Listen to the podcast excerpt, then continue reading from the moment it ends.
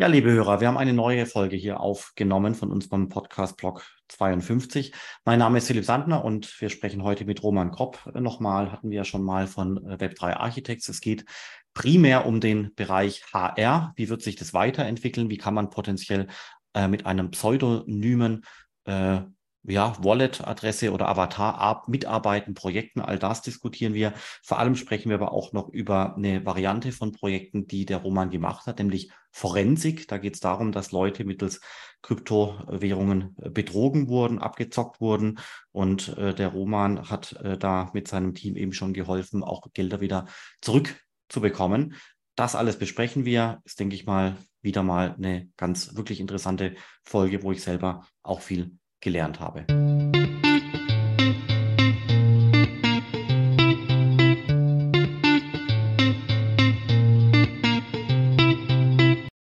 Ja, lieber Roman, ich freue mich, dass wir heute mal wieder hier sprechen können.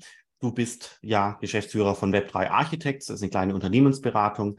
Da geht es um verschiedene Dinge, also natürlich äh, auch ähm, Dinge wie HR, Talents und so weiter, aber auch äh, Forensik äh, ist ganz spannend. Ähm, über die Dinge wollen wir heute kurz sprechen. Aber vielleicht stellst du dich an der Stelle einfach selber noch mal kurz vor. Ja, sehr gerne. Ähm, danke, dass ich heute dabei sein darf, Philipp. Äh, Roman Kropp, mein Name. Bin seit 2008 im Consulting unterwegs, immer so surfend an der Schnittstelle zwischen Fachbereich und IT. Seit 2017 im Blockchain und äh, Web3-Bereich, erst so als privater Moonboy-Investor reingerutscht, wie so viele, und dann über die Jahre immer tiefer in das Rabbit Hole äh, Web3 eingestiegen mit Schwerpunkt auf Ethereum, Smart Contracts. Ich habe einfach gemerkt, wie viel Potenzial da drin steht, drin steckt, wie spannend auch das, das Ökosystem und die Leute dahinter sind, so dass ich dann letztes Jahr die Entscheidung getroffen habe, ich muss die beiden Stränge zusammenführen, Consulting und Web3 und ähm, gemeinsam mit, äh, mit Partnern die, die Web3 Architects gegründet habe. Web3 Architects hat, äh, wie von dir schon angedeutet, verschiedene Schwerpunkte neben den ganzen äh, Talent ähm, und, und Education-Themen, die wir heute noch vertiefen werden in dem Podcast, auch sehr spannend und aktuell wachsend das Thema Consulting und dort insbesondere, du hast es genannt, das Thema Blockchain-Forensik. Ähm, Im Moment schwappt da so ein Stück weit eine Welle, gerade auch über den deutschsprachigen Bereich äh, hinweg, was Scams angeht. Ja, Leute werden online angesprochen, es werden ähm, exorbitante Gewinnversprechen mit Krypto-Investments gemacht, ähm, das Ganze teilweise auch mit Love-Scams verknüpft. Ähm, und Leute werden letztlich dazu verleitet, Kryptowährungen an Betrüger zu überweisen, im Glauben, sie würden damit ein gutes Investment machen. Das Geld ist dann weg. Und ähm, du, hast, äh, du hast gesagt, Love Scams. Äh, was ist das?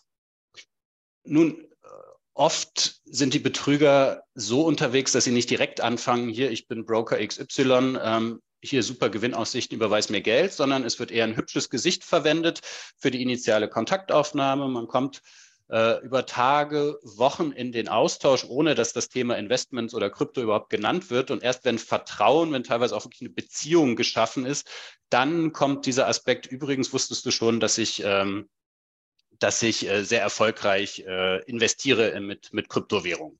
Und dann auf Basis dieser Vertrauensbasis bringt man die Leute dazu, auch zu investieren. Ähm, das heißt, hier wird langfristig auch tatsächlich eine Beziehung aufgebaut, um Menschen zu betrügen. Was wir dann tun, ist den Opfern solcher Fälle dabei zu helfen, die On-Chain-Transaktionen nachzuvollziehen. Denn das ist ja das, das, das Schöne bei der Blockchain.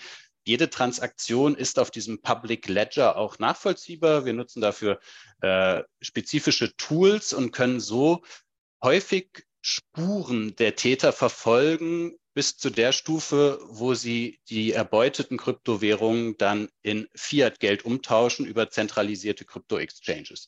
Auf diesen Exchanges muss man sich auch persönlich identifizieren. Das heißt, dort ist dann auch die Chance für die Ermittlungsbehörden, mit denen wir eng zusammenarbeiten, denen wir unsere Ergebnisse zur Verfügung stellen, ähm, tatsächlich auch an Identitäten von Tätern oder mit den Tätern zusammenarbeitenden Personen heranzukommen. Teilweise auch äh, Mittel sicherzustellen, die noch auf diesen Crypto-Exchanges liegen und so den Opfern einerseits Genugtuung zu verschaffen, insofern als wir den Tätern auf die Spur äh, kommen, andererseits aber auch Gelder tatsächlich ähm, wieder zu beschaffen, die, die schon verloren schienen. Also das ist im Moment eins unserer Consulting-Themen, das stark wächst, das uns stark beschäftigt und ähm, natürlich auch immer sehr spannend ist in den Projekten. Meine, wir wollten ja auch über äh, äh, andere Themen sprechen, aber das war jetzt dann doch äh, sehr spannend. Äh, eine Frage noch hinterher, das heißt, man, aber also spielen die Exchanges damit, wenn ich so an Binance denke oder an andere, also helfen die damit, äh, legen die Identitäten offen und überhaupt wem und äh, die Staatsanwaltschaft, wer wird da aktiv, Deutschland oder weiß ich nicht, andere Länder, also wie geht es dann weiter? Das würde mich jetzt noch kurz interessieren. Da sind viele Exchanges tatsächlich besser als ihr Ruf. Du hast Binance genannt. Das ist ja wirklich ein Riesenunternehmen, das auch ein Interesse daran hat, auch in den europäischen und amerikanischen Märkten auch legal agieren zu können. Das heißt auch ein, Interesse daran hat, mit den Behörden hier konstruktiv zusammenzuarbeiten. Es gibt dort Standard-Kontaktformulare, äh, Kontaktadressen, über die man solche Anfragen, wenn man sagt, wir haben hier eine verdächtige Wallet XY oder eine verdächtige Adresse, die, die zu euch gehört, wo wir vermuten, dass dort betrügerisch erlangte Mittel äh, deponiert wurden, dann hat man tatsächlich einen relativ kurzen Draht, zumindest zu den großen Exchanges, und die werden dann auch tatsächlich schnell tätig. Diese Anfragen an die Exchanges kommen in der Regel von den Ermittlungsbehörden, von der Polizei denen wir entsprechend unsere Ermittlungsergebnisse dann zur Verfügung stellen alles eigentlich schon mundgerecht aufbereitet, insofern als wir darlegen, wie ist die Verbindung von der betrügerischen Wallet, mit der die, die Opfer interagiert haben, bis zum Crypto Exchange, so nachvollziehbar machen, warum wir vermuten, dass an einer bestimmten Stelle die, die Mittel gelagert sind. Und auf der Basis kann die Ermittlungsbehörde dann, dann, dann sehr schnell die Anfrage an den Exchange stellen, die dann auch tätig werden. Sehr schön. Sehr spannend ähm, ist ein Bereich, den kenne ich ehrlich gesagt so bis jetzt äh, noch ganz wenig, äh, wobei wir auch äh, noch ein anderes Interview in einem ähnlichen Bereich hatten vor einigen Wochen. Ähm, ja, aber jetzt zum anderen Thema, ähm, das Thema Karriere. Also wie persönlich bist du denn in den äh, Web3-Bereich reingekommen? Was würdest du anderen vielleicht auch raten ähm, oder was macht ihr da? Ja, ähm, vielleicht zu mir persönlich zuerst, und ich glaube, ich bin da gar kein so schlechtes Template vielleicht auch für andere, die privat anfangen, sich für Krypto, für Web3 zu interessieren ähm, und dann überlegen, eigentlich würde ich da gerne meinen Schwerpunkt hin verlagern, weil ich es spannend finde. Aber kann ich das denn? Und sollte ich das tun? Wie viel Sicherheit gebe ich da auf? Was sind tatsächlich die konkreten Chancen in diesem Bereich auch tatsächlich zu arbeiten und, und Karriere zu machen. Für mich persönlich war der Weg, ich habe es angedeutet, letztlich die Skills, die ich im Nicht-Web3-Bereich aufgebaut habe, das sind in meinem Fall die Consulting-Skills, ähm, dann zu nutzen im Web 3. Und dasselbe Modell kann beispielsweise eine Marketing-Expertin anwenden. Dasselbe Modell kann ein äh, HR Spezialist anwenden. Denn all diese Skills sind natürlich auch in den Unternehmen, die in diesem Web3-Bereich gerade entstehen und wachsen, gefragt.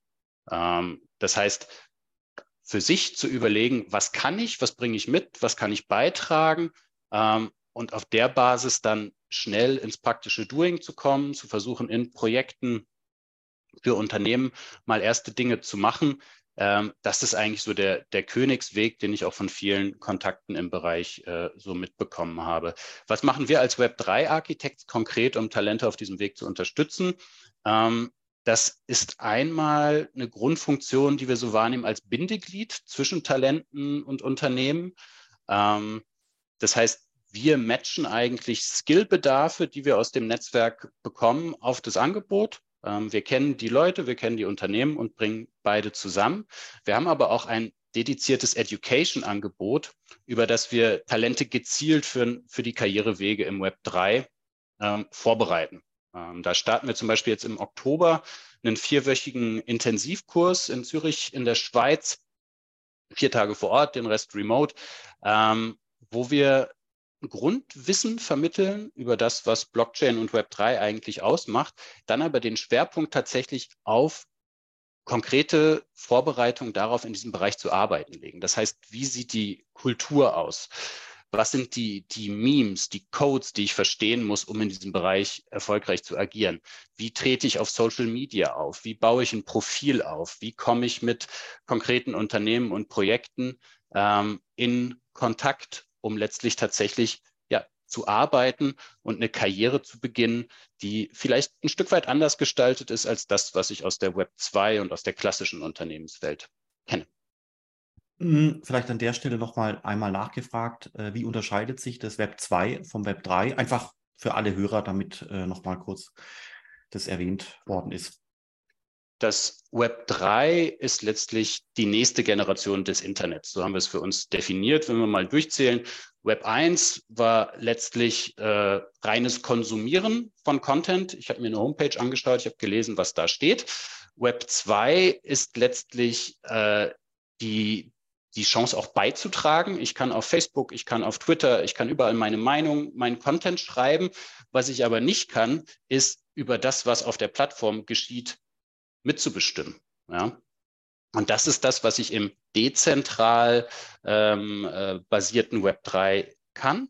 Letztlich ähm, sind die Nutzer sind Mitbesitzer und Mitentwickler der Plattform. Ja, das heißt, ich habe hier eine, eine Ownership Economy, ähm, die letztlich jedem ermöglicht, das, was in diesem Netz geschieht, auch weiterzuentwickeln und mitzubestimmen. Ja. Und das deutet auch schon an, dass hier andere Formen von Arbeit und auch von Monetarisierung beispielsweise für, für Content Producer entstehen.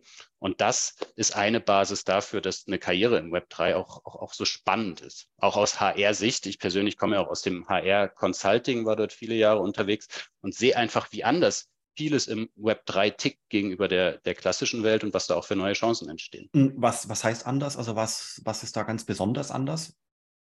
Die Hürde vom Konsumenten zum Beitragenden zu werden, die ist sehr, sehr niedrig. Es ist letztlich Open Source, der Spirit, der, der, der dem Web 3 zugrunde liegt, eng verknüpft auch mit dem Aspekt der Dezentralisierung. Das heißt konkret, ich gehe beispielsweise in einen Discord-Kanal eines neuen DeFi-Projekts.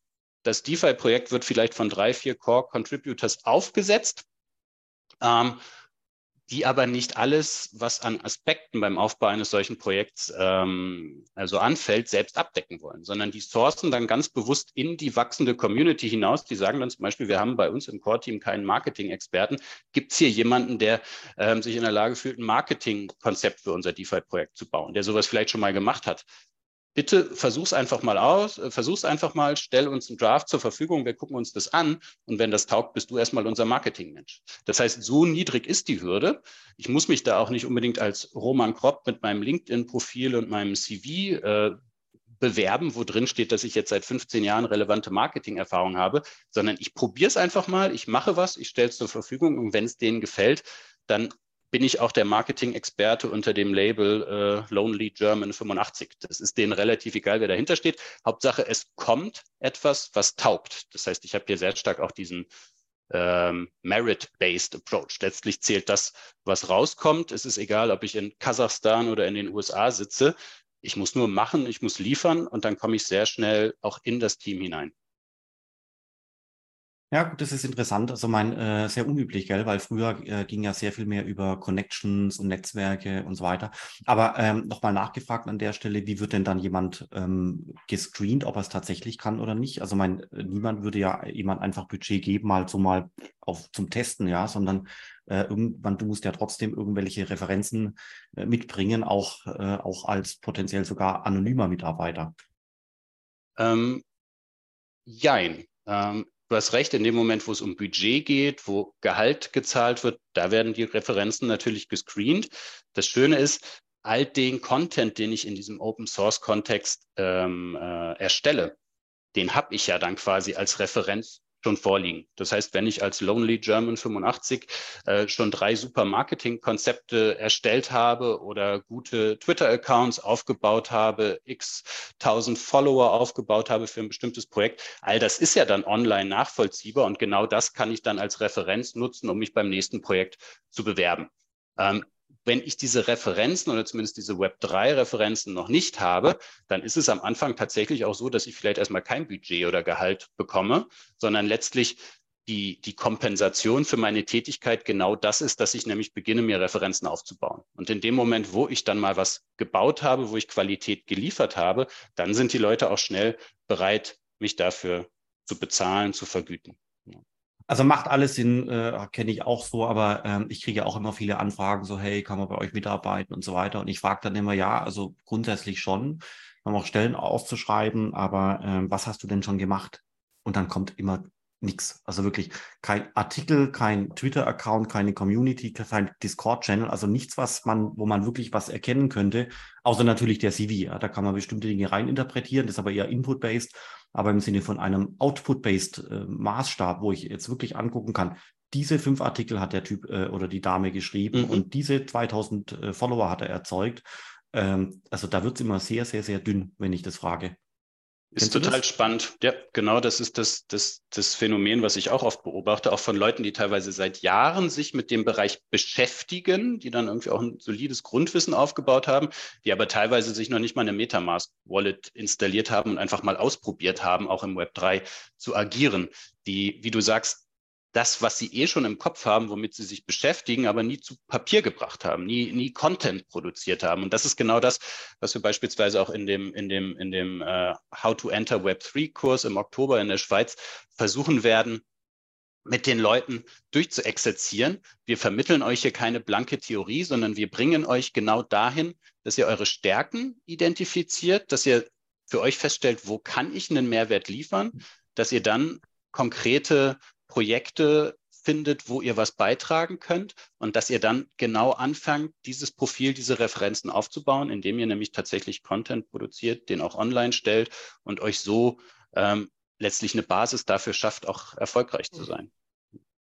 Ja, ja, das ist ein ganz interessanter Punkt, wenn das der Output ist, weil eigentlich ähm, müsste, eigentlich würde man ja gerade über die öffentlich einsehbaren Records, ähm, also Transaktionsdaten zum Beispiel, äh, ebenfalls wie Social Media ganz unkompliziert ähm, an, an, an ein Profil kommen, ob jetzt das jemand wirklich kann oder nicht kann. Ja, kann man auch alles betrügen und so weiter und so fort, ganz logisch. Ähm, aber zumindest wäre man ja in der Lage, ähm, so einen Basissatz an Fähigkeiten beweisen zu können, ja, dass ich das kann oder nicht. Ja, ist ein spannender Punkt, muss man mal länger drüber nachdenken, was das heißt, ähm, ob quasi in Zukunft jeder so, sozusagen seine Mappe hat äh, an Beweisen, die er erbringen kann, um darzulegen, dass er bestimmte Dinge gemacht hat oder nicht. Stand heute, wie wir gerade festgestellt haben, ist es ja noch nicht so. Und da gibt es tatsächlich ja auch schon Web3, Blockchain-basierte Digital Identity Solutions, die genau das auch tun, die Transaktionsdaten zum Beispiel auslesen und darüber dann letztlich ein Profil des Wallet-Inhabers erstellen. Was für Erfahrungen hat der denn? Ja.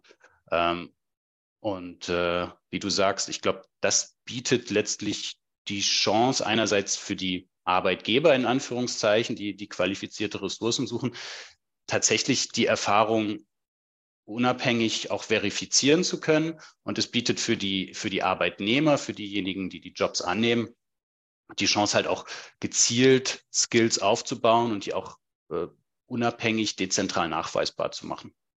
Macht aber, wie gesagt, bis heute noch kaum einer, gell? Das ist schon faszinierend, ja. Würdest du sagen, dass man äh, übermorgen im Web 3 äh, gar nicht mehr arbeiten kann ohne so einen äh, so Referenzdatensatz? Ist so ein bisschen die Frage, wo im Web 3, und, und das ist auch oft eine Frage, die ich bekomme von Talenten, die sich für den Bereich interessieren, wo kann ich denn für wen und wie kann ich denn arbeiten? Ja, da habe ich einerseits, sage ich mal, die, die Web3 nativen Projekte. Wir haben das Stichwort Discord genannt. Wir haben das Stichwort Wallet, Transaktionshistorie genannt. Das ist, sage ich mal, das eine Extrem auf dem Spektrum, wo ich dann vielleicht auch nicht als Roman Kropp unterwegs sein muss, wenn ich es nicht will, sondern auch unter Pseudonym arbeiten kann, vielleicht auch verschiedene Pseudonyme parallel, verschiedene Karrierepfade parallel verfolgen kann. Und dann habe ich so auf der anderen Seite des, des, des Spektrums dann eher noch die klassischen Anstellungsverhältnisse mit klassischen Unternehmen, die jetzt nicht Web3 nativ sind, aber das Web3 für sich vielleicht erschließen wollen, die sich eine, eine Metaverse-Abteilung aufbauen, die gucken, wie kann ich die, die Blockchain-Technologie nutzen, um Employer Branding, Marketing vielleicht zu machen und die dann noch Leute klassisch heiern, die Stellenausschreibungen machen, die sich dann Ressourcen suchen und die auch tatsächlich Vollzeit oder Teilzeit anstellen. Da läuft dann das Anstellungsverhältnis naturgemäß auch eher noch klassisch. Ja. Und dann habe ich, sage ich mal, viele, viele Mischformen auf diesem Spektrum vom ganz klassischen bis zum Hardcore Web 3. Vieles ist halt so dazwischen, wo ich vielleicht auch noch einen Anstellungsvertrag habe, wo ich aber schon in Kryptowährungen zumindest teilweise vergütet werde. Ja. Ist interessant. Also das würde dann eigentlich, äh, sagst du auch, dass, das, dass diese Umstellung nicht von heute auf morgen äh, geht, sondern das ist eine individuelle Umstellung. Wenn ich bereit bin und Lust habe, in dem Web 3 Fuß zu fassen, ähm, dann kann ich das tun. Hier sind die Tools und die Mittel und die Wege, dann klappt's. Aber bis es quasi mal auf der höheren Ebene einer Gesellschaft ähm, äh, so langsam diffundiert, äh, wird es Jahre dauern. Ja, und damit sind es Chancen, die einem hier die Welt bietet. Und es ist meine Entscheidung als Individuum, ob ich Lust habe, diese äh, Chance anzunehmen oder sie halt oder halt was so weiterzumachen wie zuvor. So. Und es kommt natürlich viel auch auf die persönliche Situation genau, an. Ganz klar, wenn ich jetzt von meinem Gehalt eine Familie ernähre, dann bin ich wahrscheinlich erstmal weniger offen, mich komplett auf den Web3-Track zu begeben. Aber dann gibt es auch Mischformen, die ich oft sehe, dass Leute dann vielleicht in Teilzeit noch ein klassisches Beschäftigungsverhältnis haben, ob dann im, im Web3-Kontext oder anderswo, und einen Teil ihrer Zeit nutzen, um sich dann vielleicht in die, in die DAO-Welt, ähm, also in die, in die Decentralized Autonomous Organizations, die dann rein Web3 nativ und dezentral sind, ähm, einzuarbeiten und dort langsam ihr Profil aufzubauen, Sicherheit zu gewinnen und zu schauen, wie ist letztlich auch die Nachfrage nach den Skills, die ich einbringe. Kann ich davon tatsächlich leben? Ähm, funktioniert das für mich? Also finde ich alles super spannend, äh, vor allem, weil wenn man es so von außen immer auf das Blockchain-Ökosystem draufschaut, meint man manchmal so, hm, wo sind denn jetzt die echten Anwendungen und die Transaktionen und wo passiert denn was? Und ja, es programmieren jetzt in dieser Sekunde Tausende von Menschen, das äh, weiß ich, aber ähm, wo ist denn der äh, Echtwelt-Impact? ja, also wo sind denn bitte schön diese Zehntausenden von Freelancern, die an diesen Projekten mitarbeiten. Man, man sieht sie halt teilweise nicht. Und äh, wenn ich mir dann so die Anwendungsseite anschaue, dann tut sich ja momentan ehrlich gesagt auch wenig, gell? Also hm, das würde ich ein bisschen anders einschätzen. Ja, also, sag, ich glaube, gerne. Ich, es ist vielleicht die Frage, wie du Anwendungen definierst. Also ich glaube, das war jetzt auch konnte man, konnte man ganz gut verfolgen jetzt im, im Nachgang zur ETH-CC in Paris, dass oft die Rückmeldung war, die Anwendungen, die Apps, da war nicht viel Neues. Was im Moment im Fokus steht bei den, bei den Bildern, ist das Thema Infrastruktur. Und wenn man sich anguckt, was beispielsweise im Ethereum Layer 2 Space, ja, also in den, in den, in den Skalierungslösungen, die auf der, auf dem, auf dem Ethereum Core Protokoll aufbauen, wie Arbitrum, Optimism, Scroll und noch Dutzende andere, was da gerade entsteht, dann ist das schon einiges. Ja, ja also, also mal Roman, da, also wirklich. Da sehe ich, da sehe ich eine Menge Fortschritt die Killer Aber wozu denn? Weißt du, also äh, äh, äh, Advocatus Diaboli wie das heißt, ähm, Wozu denn? Weißt du, die Leute bauen Infrastruktur, Infrastruktur seit Jahren, ja, und, äh, und, und äh, wo ist die Anwendung für die End, äh, für den Endnutzer? Ich, meine, ich kenne ja die Antwort, Geld, Stablecoin und DeFi und Metaverse, es kommt ja alles. Aber ich denke mir manchmal, manchmal sind die Netzwerke schon nicht hinreichend gut, um jetzt mal wirklich eine neue Killer-App äh, draufzuschmeißen, ja. Äh, Stablecoins sind aus meiner Sicht eine Killer-App, andere Sachen ja auch. Ähm, aber ich denke mir manchmal sitzt, also okay, toll, Infrastruktur, super. Aber what's next? Wo geht's hin? Ich glaube, das ist so ein bisschen so ein Henne-Ei-Problem. Ne? Okay. Ähm, also solange du die, du wirst die Killer-App nicht haben, bevor du die Infrastruktur hast. Solange du die Killer-App nicht hast, kannst du in Zweifel ziehen, macht es denn überhaupt Sinn, die Infrastruktur zu bauen. Ja? Aber auch als persönlich äh, Teilnehmender und Betroffener kann ich sagen, beim letzten Bullrun, als dann tatsächlich auch zumindest Zehntausende Mainstream-User, die vorher mit Krypto noch nicht viel am Hut hatten, auf einmal auf die Ethereum-Chain äh, strömten, da waren die Transaktionsgebühren dann doch ganz schnell wieder so hoch, dass ein ähm, Trade auf, auf, auf Uniswap dann über 100 Dollar gekostet hat. Und das gucken sich dann Leute aus dem Mainstream, die vielleicht mal einen kleinen Betrag mal in den Bereich investieren und sich das angucken, die probieren das einmal aus und denken, ihr seid doch bekloppt und gehen wieder raus. Ja. Das ah. würde jetzt beispielsweise beim nächsten Bullrun, der hoffentlich in den nächsten Jahren kommt, da wäre dann beispielsweise auf Basis von Layer 2 Solutions, wenn wir uns angucken, was jetzt mit dem äh, EIP 4844 zum Jahresende kommen soll, wo die Transaktionsgebühren auch auf den Scaling Solutions von 30, 40 Cent für einen, für einen Token Trade auf hoffentlich Sub 1 Cent Beträge sinken, da sind wir dann durch diese, durch diese verbesserte Infrastruktur ganz anders aufgestellt, um solche Leute abzuholen und um dann Anwendungsbereiche wie teilweise haben wir die ja schon. Lending, NFTs, ich glaube, da ist schon ganz viel Potenzial. Plus Dinge wie Decentralized Social Media, wenn du dir das Lens-Protokoll zum Beispiel anschaust, was, was gerade auf Polygon entsteht, dann gibt es da, glaube ich, auch anwendungsseitig schon sehr, sehr spannende Apps, die das Potenzial haben, zur Killer-App zu werden. Und wer weiß, was noch kommt in den nächsten ein, zwei Jahren. Ja, also ich bin da ja auch positiv. Auf der anderen Seite, es gab ja schon ganz tolle Ansätze. Basic Attention Token, gell? Also äh, ich kriege Geld dafür, dass ich Werbung anschaue. Tolles Produkt, gell? Und die hatten auch Nutzer. Und irgendwie ist es inzwischen irgendwie in der Versenkung äh, verschwunden. Da muss ich dann schon sagen, die, unsere liebe alte Tante Bitcoin ist immer noch da und er freut sich, also wirklich bester Gesundheit, gell? Und äh, Adoption wächst und so weiter und so fort. Kennen wir alles. Nee, okay, super spannend. Also das, mh, hm, Magst du noch was dazu sagen, was das für Skills sind, die gesucht werden? Hatten wir vorher schon, aber gab es da noch was ähm, hinzuzufügen? Ja, ähm, also einerseits haben wir natürlich die, die technischen Profile, die Coder, die immer gefragt sind, die dann, wenn ich jetzt ein klassischer Programmierer bin, vielleicht ähm, schauen, baue ich jetzt Solidity-Skills auf, um beispielsweise im Ethereum-Umfeld ähm, agieren zu können, wo aber auch immer mehr technische Möglichkeiten bestehen, auch andere Programmiersprachen ähm, äh, oder basierend auf anderen Programmiersprachen ähm, dann, dann zu, äh, zu Layer 2 Solutions wie, wie Starknet beispielsweise beitragen zu können, ohne dass ich mich zum Solidity Dev umschulen lassen muss. Also Coder sind das eine.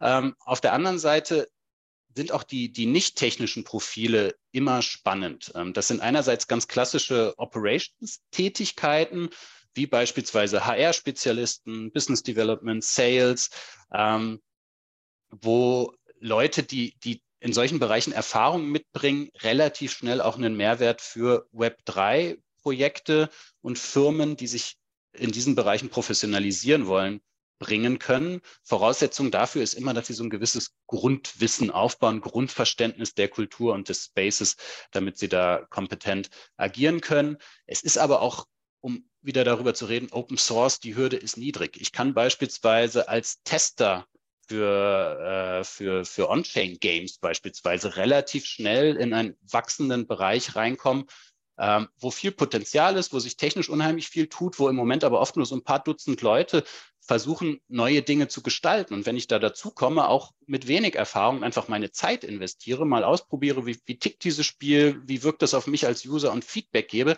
dann bin ich schon drin. Und dann baue ich Erfahrung und Kontakte auf und, und, und, und kann so einen Start in, dem, in, in diesem neuen äh, Bereich mit, mit und eine Basis für meine Web3-Karriere schaffen.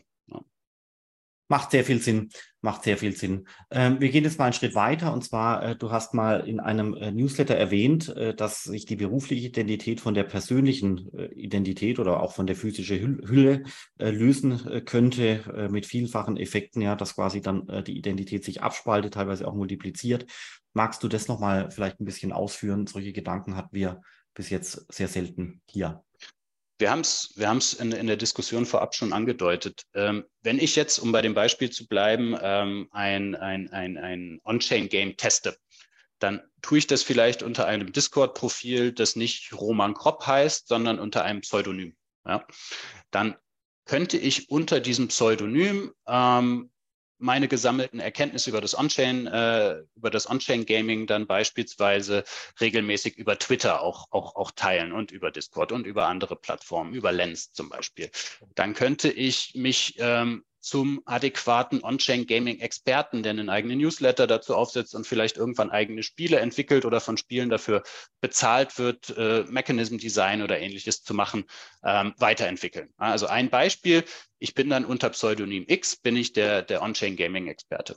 Wenn ich aber sage, nebenbei bin ich auch an DeFi-Produkten total interessiert. Ja, was sind jetzt Liquid Staking-Derivate, um mal ein, ein, ein spannendes äh, Trendthema gerade zu nennen, und mich auch in diesen Bereich reinfräse, das aber vielleicht mit meinem On-Chain Gaming ähm, Account nicht unbedingt vermischen will, weil das einfach zu, zu divers ist, dann nehme ich mir dafür ein Pseudonym Y. Und das ist dann mein, meine DeFi-Karriere. Ja, und das könnte ich im Prinzip skalieren bis äh, zum St. Nimmerleinstag, gerade unter Nutzung von, von AI-Tools werde ich, werde ich immer mehr, äh, werde ich immer produktiver, kann mehr Content äh, produzieren, ähm, sodass ich letztlich verschiedene Karrieren parallel pflegen kann. Und wenn ich irgendwann sage, im, im, im Pseudonym X habe ich mich jetzt komplett verrannt, da, bin, da stoße ich an Grenzen, das will ich nicht mehr weiterverfolgen, dann schließe ich diese Accounts und bin raus und mache einen sauberen Neustart.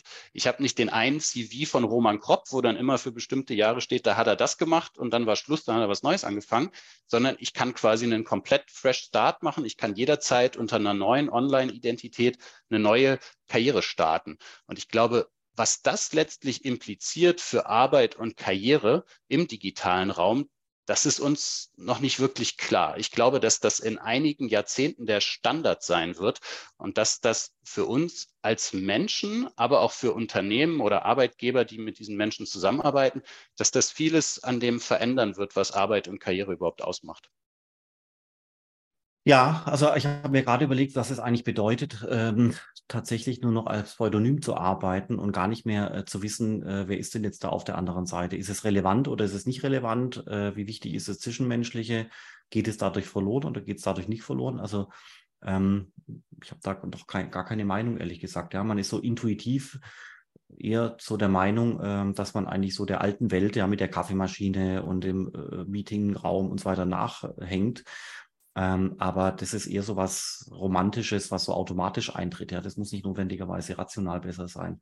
Wie siehst du das? Ist es gut oder schlecht? Ich glaube, das Positive überwiegt, weil es, ich meine, wir reden immer über Diversity und Equal Opportunity und alles das, aber am Ende bin ich doch Roman Kropp mit meinem weißen Gesicht und meinem Geschlecht und allem, was dazugehört und meiner Herkunft. Und das bietet mir gewisse Chancen, vielleicht auch gewisse Nachteile. Ja, und das geht anderen Menschen genauso online sind wir erstmal alle gleich und können erstmal für uns auswählen, unter welcher Identität wir dort unterwegs sind. Das heißt, dieser Effekt der Chancengleichheit, ich glaube, das ist ein Riesenvorteil. Ja. Ähm, wirklich unabhängig von Herkunft, Aussehen, Geschlecht und so weiter. Man arbeitet einfach merit-based. Auf der anderen Seite, ich meine, wer in solchen Projekten schon mal unterwegs war, man, man lernt sich dann vielleicht erstmal unter einem Avatar kennen. Wenn man dann aber das erste Zoom-Meeting macht, stellt man dann die Kamera an wenn man es nicht macht, bleibt man anonym, ist aber irgendwie komisch, wenn man mit den Leuten täglich interagiert. Ja?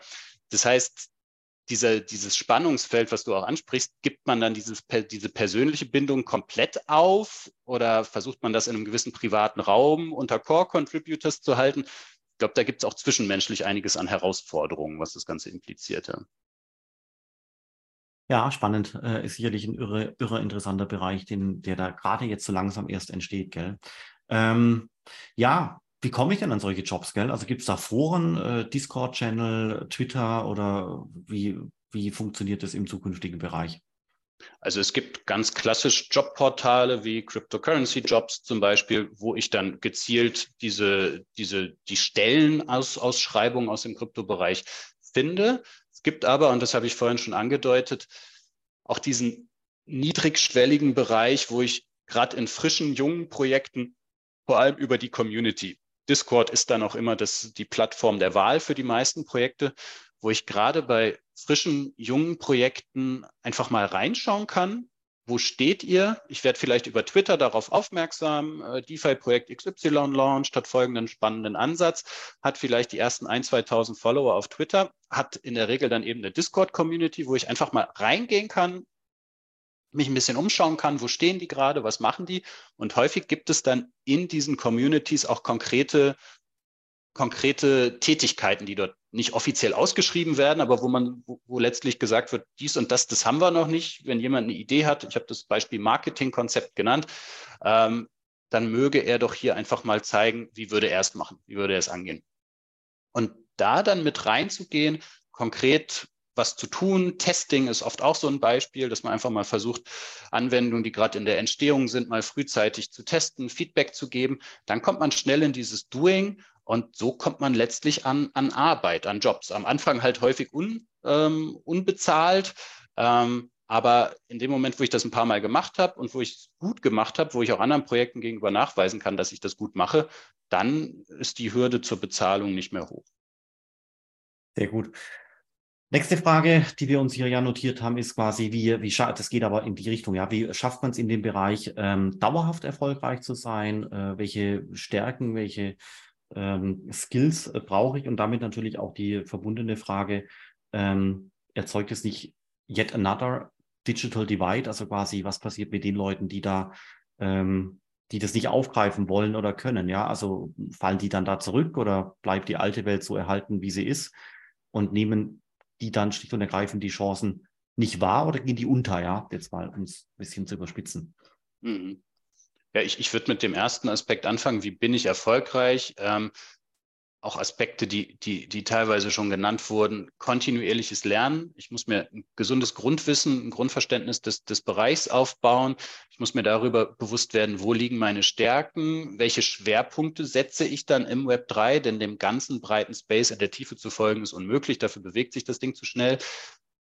Ich habe meine Schwerpunkte identifiziert, die mit meinen Stärken ähm, konsistent sind und dann kontinuierlich informiere ich mich, bleibe ajour über neueste Entwicklungen und vertiefe meine Kenntnisse gezielt, eben auch darüber, dass ich konkret etwas tue in dem Bereich und versuche etwas beizutragen, Konzepte weiterzuentwickeln, Open Source Code zu schnappen und, und, und zu forken, weiterzuentwickeln, abhängig davon, was ich halt kann und beitragen möchte.